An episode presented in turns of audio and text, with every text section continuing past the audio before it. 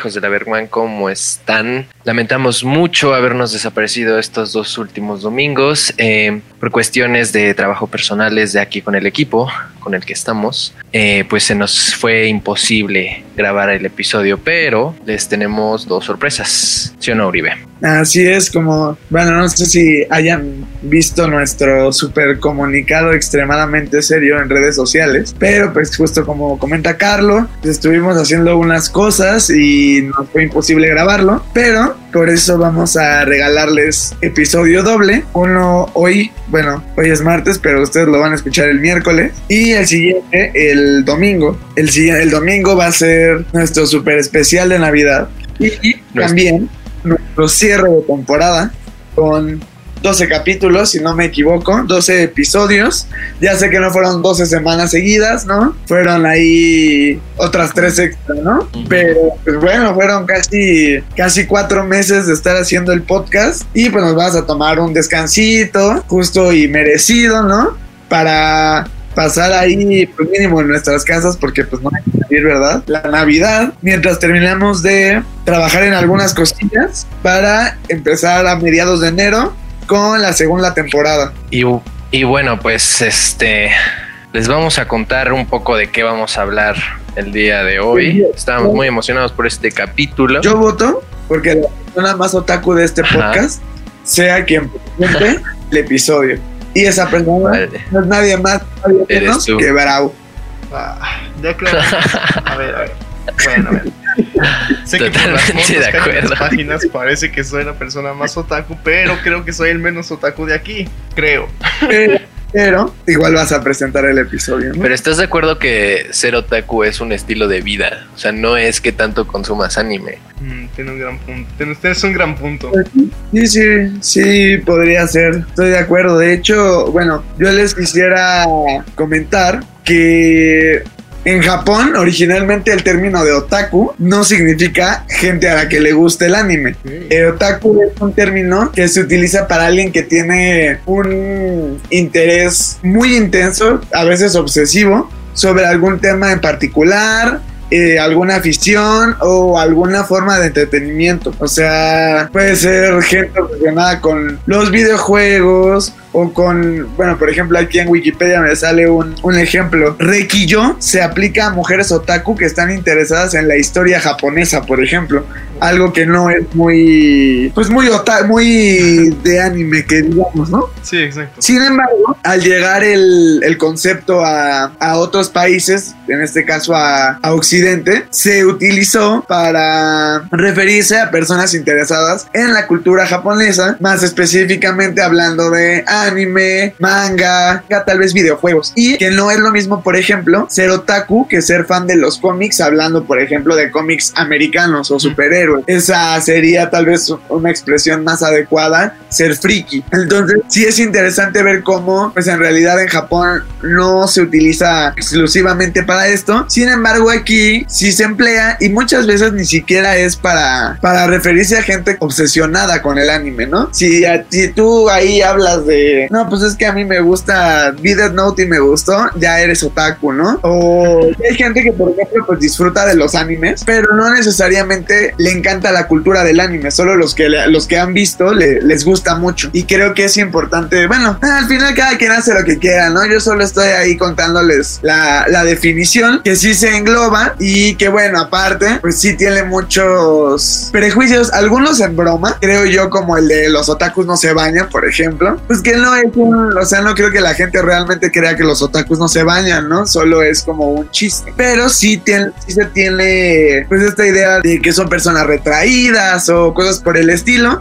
Y también nace el famoso, la famosa frase chistosa, que, la cual adoptamos para este episodio, que es otaku que veo Otaku que pateo. Y bueno, pues esa básicamente es la introducción. Decidimos partir el episodio en dos partes. La primera es la de hoy que vamos a hablar exclusivamente de series. No vamos a tocar el tema de películas. O sea, nuestras recomendaciones y la plática en general no va a partir de, la, en, en, cuanto a las películas, exclusivamente a, a series. ¿no? Que más de un episodio. Y bueno, básicamente eso es el, el tema de hoy. Y bueno, yo creo que pues para hablar de anime es primero importante hablar de dónde surge, ¿no? O sea, el anime nace principalmente del manga, ¿no? Y el manga es una forma de contar historias eh, con con animaciones, ¿no? Tiene su nacimiento en Japón, en la cultura de Japón. Y bueno, pues la palabra manga se conforma como por kanji, que es man,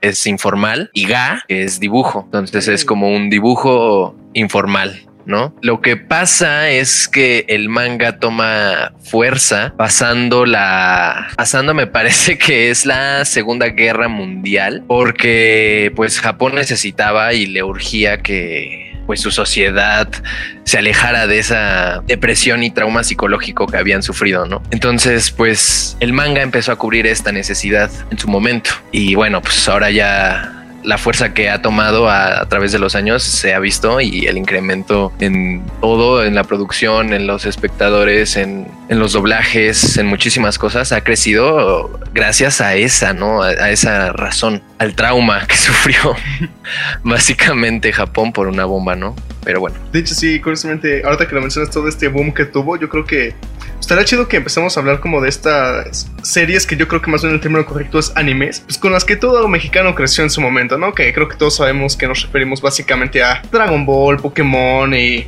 todas estas que todos vimos alguna vez, ¿sabes? Entonces, ¿qué les parece si hablamos unos minutos de estas, que son las típicas, las icónicas? Yo creo que es importante recalcar que en México hubo varias generaciones que crecieron con anime. O sea, por ejemplo, creo que no se puede, a pesar de, por ejemplo, nuestra generación que creció con Dragon Ball, generación, la, o sea, la, generación original de Dragon Ball fue en los 90s, 80s y no crecieron con Pokémon, por ejemplo. Pokémon es algo un poquito más nuevo. Esas generaciones, por ejemplo, la más antaña, se podría decir, crecieron con Heidi, con Remy, con Candy Candy. E incluso, por ejemplo, Los Caballeros del Zodiaco. la, señorita Cometa, que era una. Sí, sí, sí. Era una serie que era en persona, pero también mezclaba dibujos en anime, ¿no? Sí. Entonces, eso digamos, se podría decir que es como la primera oleada fuerte de anime en el país, Posteriormente llegaría precisamente la de los Caballeros del Zodiaco, Dragon Ball. Supercampeones. pues más, más cerquita de nosotros está Sailor Moon en los noventas. Y algo que es muy importante destacar es que todo este boom del anime surge gracias a que se transmite por televisión abierta. O sea, tú podías ver estos animes en el 5, casi todos en el 5 y en el 7. Y es por eso que muchos niños crecen con estos animes, ¿no? Algo que tal vez se, se complica un poco más con el pasar de los, de los años, ya que pues estas cadenas televisoras dejan de interesarse tanto por el anime, empiezan a caer más en Cartoon Network y en televisoras eh, de paga, bueno, en canales de cable, este, y el público es un poco diferente, ¿no? Incluso ahora, pues con la llegada ya del boom del internet y como ahora, pues básicamente puedes ver el anime que tú quieras, ¿no? Y ahora, por ejemplo, también hay maneras legales como es Crunchyroll, que muchos están en Netflix, etcétera sí es un público diferente, ¿no? O sea, antes todos los niños, porque era lo que pasaban, y no tenían mucha variedad de canales, ¿no? Ahora hay tantas que considero que el público del anime se ha ido, pues sí, como volviendo un poco más específico, ya no es algo tan general. Y es por eso que, pues también creo empiezan a hacer como este, pues medio discriminación, en broma o no, por la gente otaku. Pues antes, pues todos veían Dragon Ball, entonces no era como que uno fuera más otaku que otro si todos vieron Dragon Ball. ¿no? Por ejemplo. Y ahora, pues sí, son menos las personas que lo ven, tal vez. ¿Sabes qué yo siento? O sea, creo que hay dos tipos de personas en México: las que son otakus y las que son otakus de closet.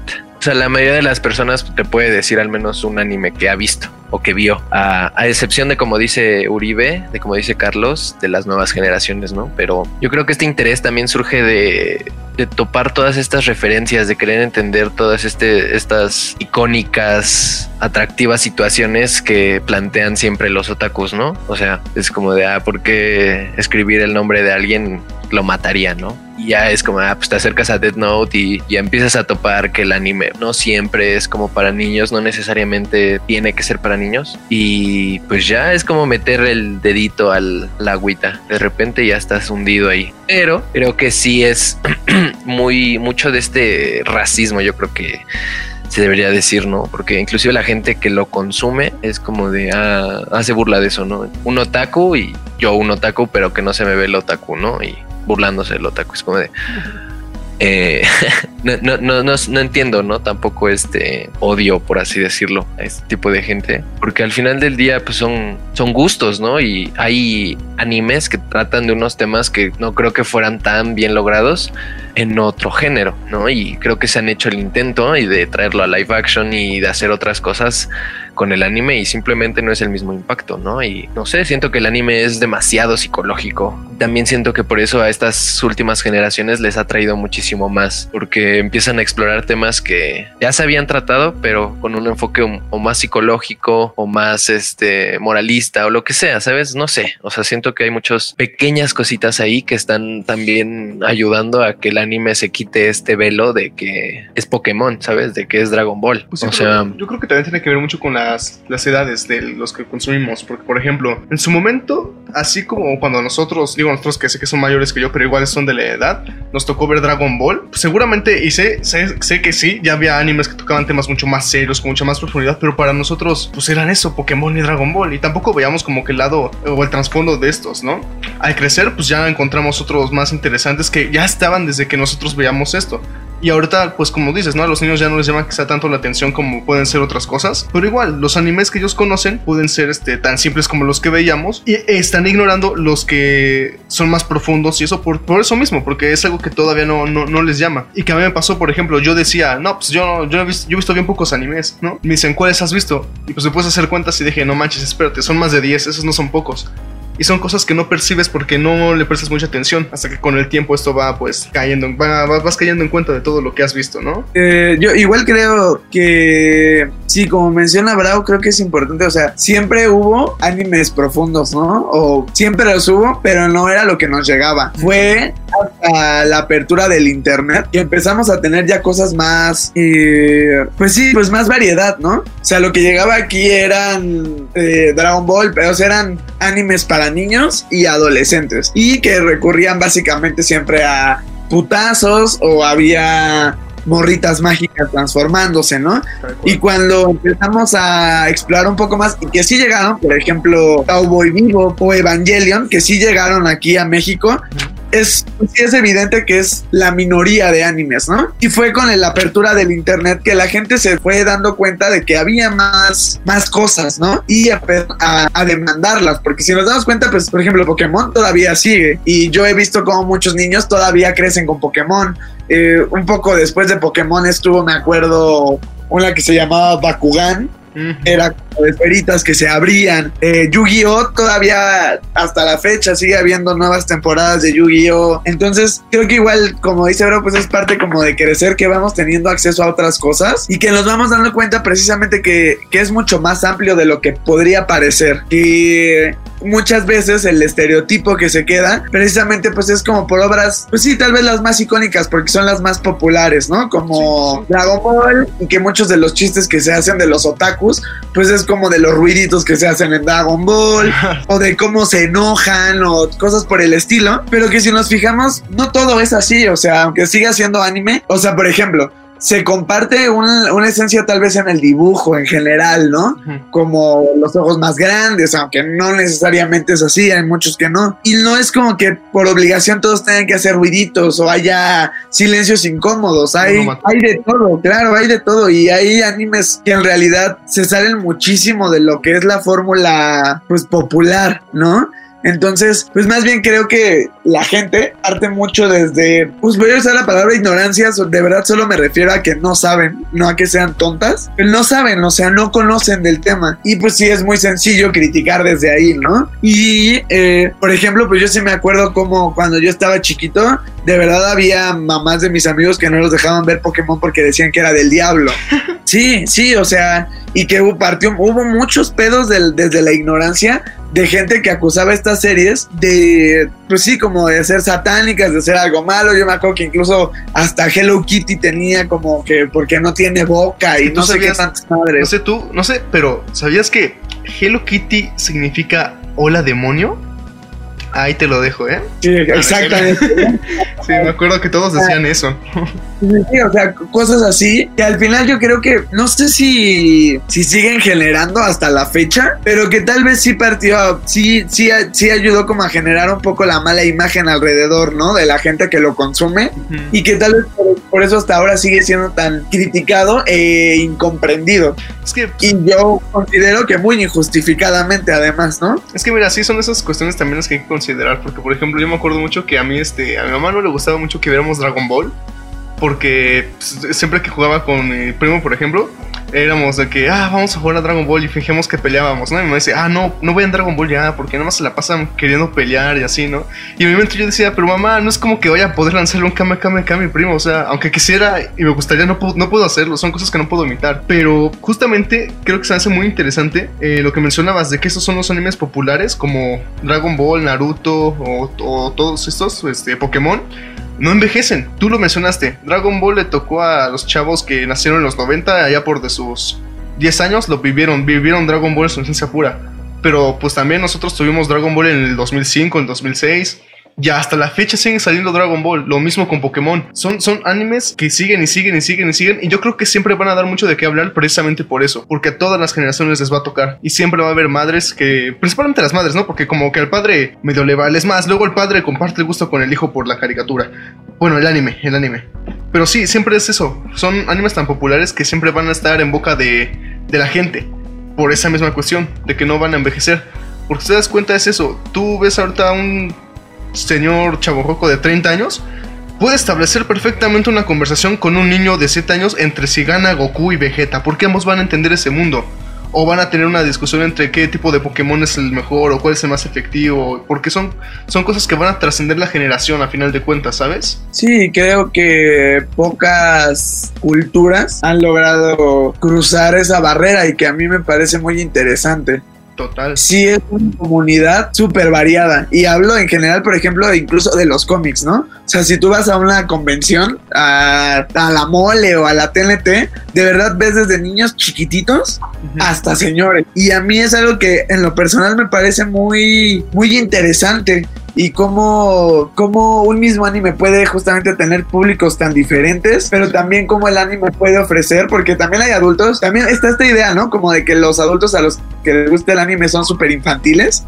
y no es cierto, pues yo conozco muchos adultos que no les gusta, por ejemplo, o que pues fue así como de, ah, pues sí me gustaba Dragon Ball en mi infancia, pero pues no me gusta ya, y veo otro tipo de animes, ¿no? Sí. O sea, no, no es como que a todos nos guste Naruto y a todos nos guste Pokémon, seguramente sí lo hemos visto. Pues yo conozco gente a la que no les gusta, o es como de, ah, pues está chido, güey, pero a mí me gustan más otras cosas. Entonces, no es como que, pues eso, a mí me parece muy chido que haya tanta variedad, tanto en público como en contenido, porque creo que aporta mucho a, a crecer la comunidad. Lo que creo es que justo, o sea, dejó de ser una herramienta para distraer y para un escape para los japoneses y empezaron a tomarlo ya más como un, medio de comunicación, ¿no? ya para empezar a contar historias aprovechando estos recursos, ¿no? Y de, como decimos, ¿no? De toda clase de públicos dirigidos hacia hombres, mujeres, adolescentes, niños, niñas. Lo que yo empecé a como entender o a topar fue justo esto, ¿no? Que no, el anime no es un género o sea, el anime es como un. Es como si dijeras animación, literal, ¿no? De películas. O sea, eh, eh, es un.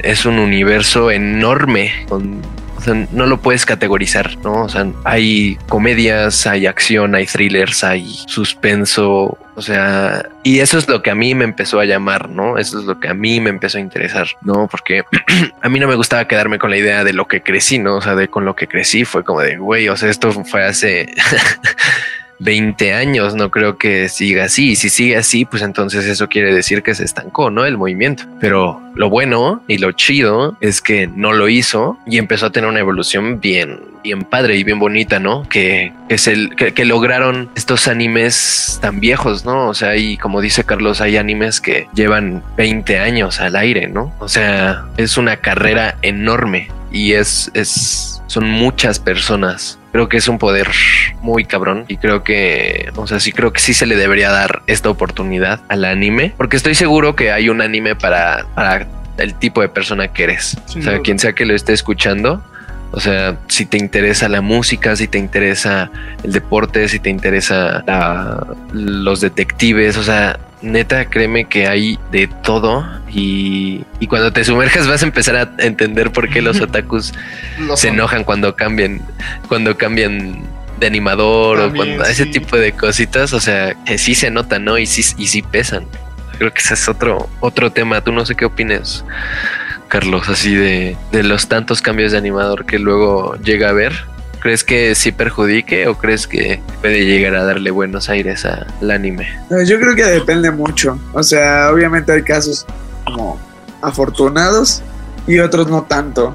Creo que, pues sí, en algunas ocasiones se hace muy chido, en otras no. Incluso, no sé, por ejemplo, lo que, lo que mencionaba Carlos al inicio, la mayoría, ya cada vez hay un poco más de variedad, ¿no?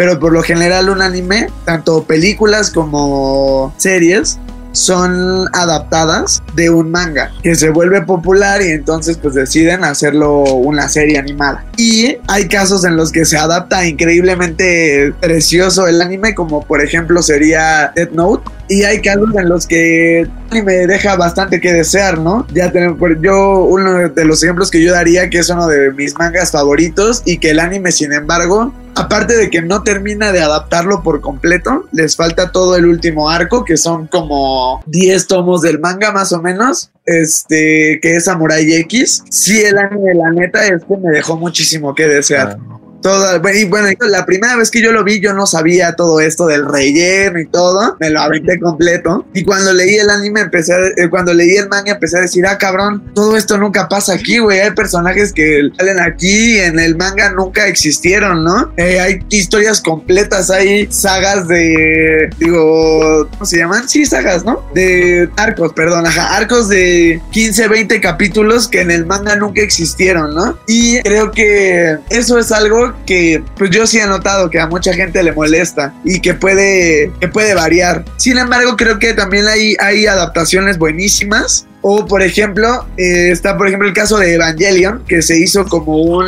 anime originalmente, pero se decidió hacer un manga al mismo tiempo, pues como para promocionar el, el anime, pero eh, no lo hacía el mismo creador de Evangelion, lo hacía otro sujeto. Entonces tiene un par de variaciones. Y pues está ahí como la discusión de que si eh, deberíamos de tomar algunas cosas que pasan en el manga como canon, que podrían explicar sucesos que en el, en el anime como que no se dan a entender tanto el por qué suceden, ¿no? Pero pues para la mayoría de la gente eso es algo completamente separado. Entonces creo que es algo chido que a veces puede salir muy mal y la neta es que ver un anime de un manga que te gusta y que el anime esté feo está jodido, ¿no? La neta pues sí es es molesto, pues eso, creo que depende mucho de las situaciones. Hay unos que le cambian cosas para bien, hay cosas que, que los adaptan tal cual y salen chido, las adaptan tal cual y salen mal. Entonces, creo que hay un poco de todo, ¿no? Y pues ahorita ya intentando hablar un poco más, o sea, de mencionando animes, esto que dice Carlos de, pues al final no es como que sea un género, que todos sean iguales, que todos abarquen las mismas temáticas, es un recurso dramático en la animación.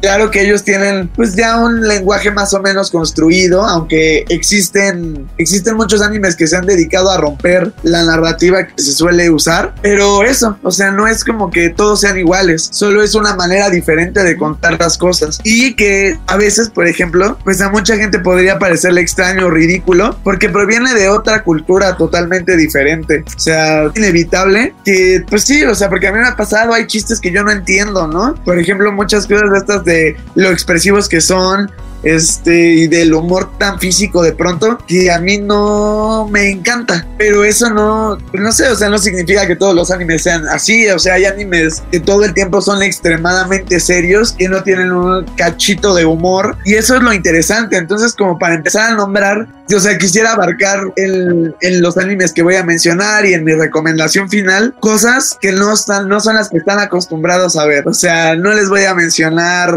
animes del estilo de peleas. Entonces, por ejemplo, uno que ya mencioné, que a mí me parece increíble, que yo lo vi en YouTube hace poco, se llama Cowboy Vivo. Es es increíble. Yo creo, pues es considerado por muchas personas como uno de los mejores animes de la historia. Al Cowboy Vivo creo que es, es interesante, es rara. De pronto pareciera que no es tan anime. Incluso, pues toda esta parte que le meten de, de que todo sea con jazz, pues es algo poco usual. De hecho, pues no conozco ninguna otra obra que se maneje en este estilo, ¿no? Y aprovecho para hacer un, un comercial, ¿no? Yo escribo para una página de anime que se llama Fanimer y tengo una sección en la que cada semana yo recomiendo pues un anime o una película diferente. Entre la que hablé esta semana es una que se llama FLCL, que es muy interesante también porque habla, eh, es una serie como tipo coming of age, o sea, una persona que se enfrenta a un cambio en su vida, casi siempre suelen ser como un niño llegando, bueno, un adolescente llegando a la adultez o cosas por el estilo, y lo usa, lo hace de una manera muy interesante desde la animación,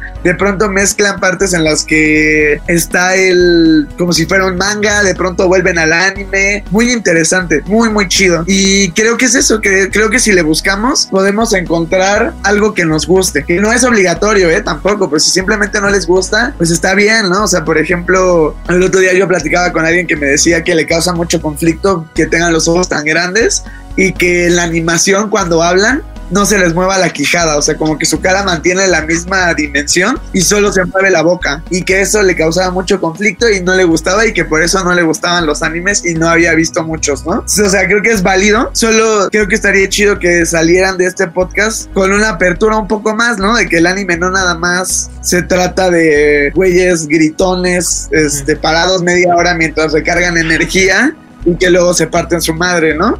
Sí, hay más allá. Es que precisamente es justo eso que es la idea que veníamos complementando con pues todo lo que hemos venido diciendo ahora es que en este podcast.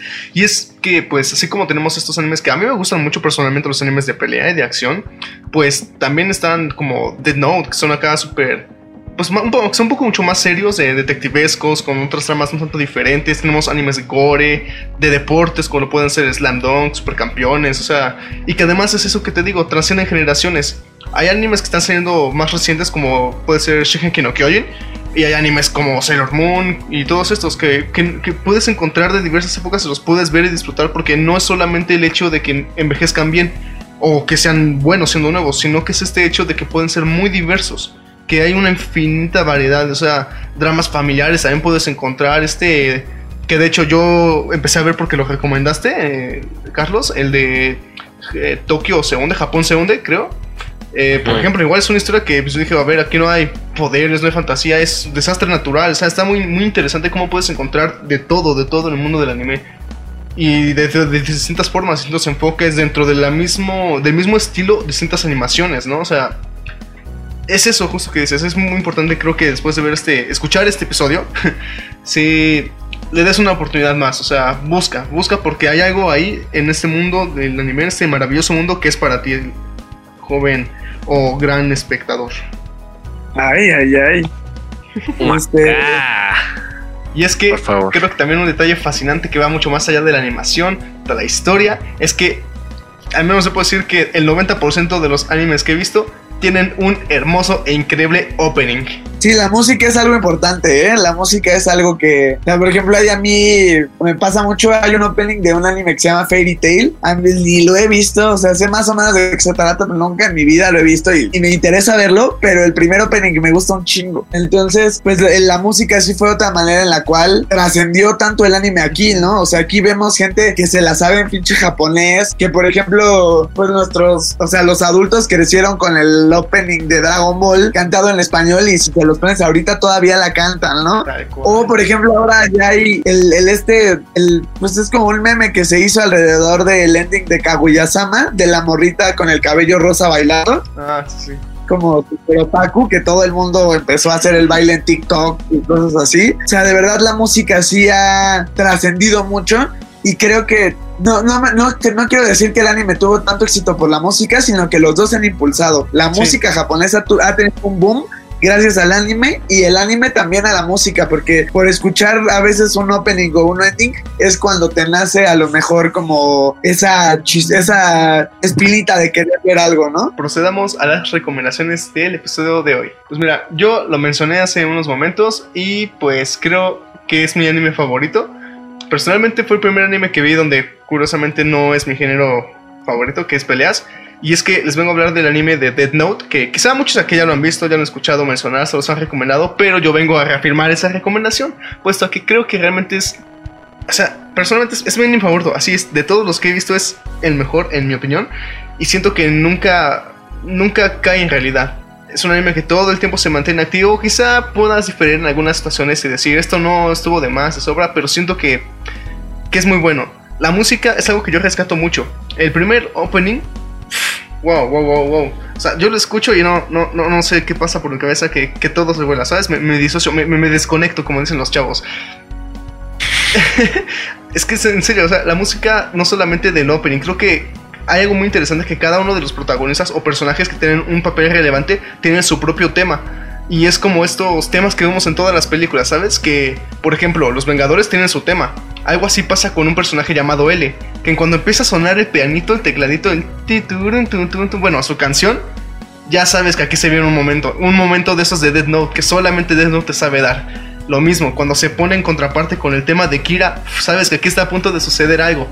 Y es esa conjunción perfecta entre lo que estás viendo en el anime, en su animación, en su narrativa, junto a su música. Crean un ambiente perfecto que apoya toda esta idea de un anime sobre detectives. Claro que sí, con su toque sobrenatural. Yo pues, segundo tu recomendación también creo que es de los mejores animes que existen. Y me pasa a mí, pero a mí me pasa con el segundo opening, con el que es mm, como. Más metalcore. Ajá. O What's Up, People se llama. Me parece una pinche joyita de opening. Es que Perdón, Carlos, ¿tú vas a decir algo? Este, que me parece un primer buen acercamiento al mundo del, del anime, Dead Note. Y este, ya, que también secundo la recomendación. Excelente. Digamos este, entonces que esa es una recomendación de los tres. Una de esas recomendaciones a la Bergman. Exactamente. Exacto. Perfecto. a la Bergman, por favor. Este, yo quisiera aprovechar ahí, me voy a colgar ya de la recomendación de Brau. Eh, hay un anime que a mí me gusta, esa no es mi recomendación, solo lo voy a mencionar, que es de los creadores de Dead Note, que se llama Bakuman, que a mí me gusta mucho porque habla, pues o sea, la historia es de dos güeyes que quieren hacer un manga entonces habla mucho precisamente de la industria, de cómo se maneja, de cómo se hace una historia. Está muy chida, a mí me gusta muchísimo. El anime, ay, me parece que son cuatro temporadas, como de 20 capítulos, no es muy largo. Y el manga son 20 tomos. El manga lo pueden conseguir en Panini, está ahí todo. Y bueno, por ejemplo, mencionar que Dead Note está en Netflix por si la quieren ver. Y bueno, yo quisiera recomendar aparte de Cowboy Vivo, Cowboy Vivo que ya la mencioné, me gustaría hablar de una serie que se llama The Tatami Galaxy. Ah, voy a mencionar dos.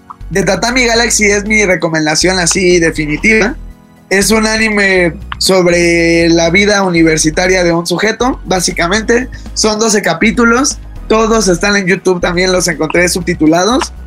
Y me parece que le exprime todo, todo lo que le puede sacar animación.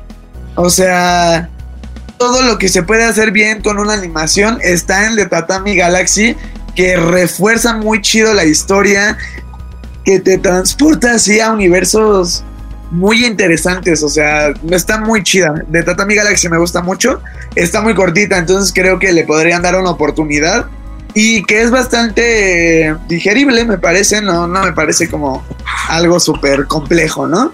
Y mi otra recomendación, ya no tan definitiva, es una serie que se llama Erased, que también la acaban de poner en Netflix, son, son 12 o 13 capítulos, y también es un misterio thriller sobre un niño que, bueno, es un güey, de hecho es un adulto que tiene un, pues como una especie de poder en la que puede retroceder un poco en el tiempo para solucionar algo, ¿no? Y pues ya, no, les quiero contar más, pero es una así, un thriller de, de asesinato y detectives y está muy chida, está muy chida, está muy cortita y está súper accesible porque está en Netflix también. Y ya esas son mis recomendaciones, Cowboy Bebop de Tatami Galaxy y eh, E Erased.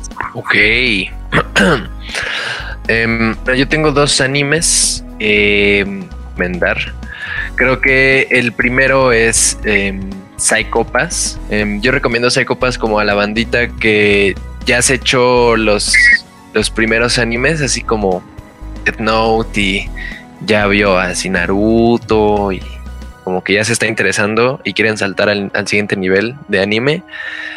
Les recomiendo Psychopass. Psychopass es, está ambientada en un mundo futurista en donde los agentes Em, cargan como pistolas que pueden detectar tu nivel de psicopatía, de, ¿cómo se diría? De psicopatía o cómo se diría eso. ¿Psicopatía se existe? Pues a menos en el episodio de hoy sí existe el Bueno, calculan, calculan tu nivel de psicopatía y con base en eso eh, la, pistola puede o no matarte, ¿no? Entonces eh, es un anime de detectives en donde sí se quita ya esta, este anime más como de comedia, ¿no? Ya es un anime un poco más oscuro, un poco más violento y bueno, a mí en lo personal me atrajo bastante y me gustó. Está en Netflix, así que está disponible y no hay pretexto para que no lo watchen. Y el segundo no es como tal, no es estrictamente un anime, porque no es animación japonesa. Es una animación eh, estadounidense, me parece. Se llama Devilman Crybaby. También eh, está en Netflix. Eh, lo veo como buena recomendación porque creo que no se aleja tanto del mundo del anime. Em, sí se nota en la animación que no es puramente anime. Sin embargo, creo que es un buen es un buen concepto. Eh, la historia está extremadamente densa y profunda y nunca se quita este, este nivel cómico, ¿no? Sin caer en lo estúpido. Entonces me parece muy interesante y también está en Netflix. Entonces mis dos recomendaciones están al alcance de todo el público. Y también creo que las dos son un buen inicio para este mundo, si les interesa. Muy bien, pues ha llegado el momento de despedirnos y no va a ser por una semana, solo cuatro días. Nos van a volver a escuchar el jueves, digo el, ¿qué pedo? El domingo, perdón, este, a las 8 de la noche como todos los domingos. Espero que les haya gustado, que nos pongan ahí si ya vieron algún anime, cuál es su favorito, por qué. Estaría chido, chance a lo mejor nos recomiendan uno que no hayamos visto y y nos vuelven muy felices. Entonces ahí esperamos sus recomendaciones. Gracias por escucharnos. Ya saben que estamos en Anchor FM, en Spotify y en YouTube nos pueden estar escuchando.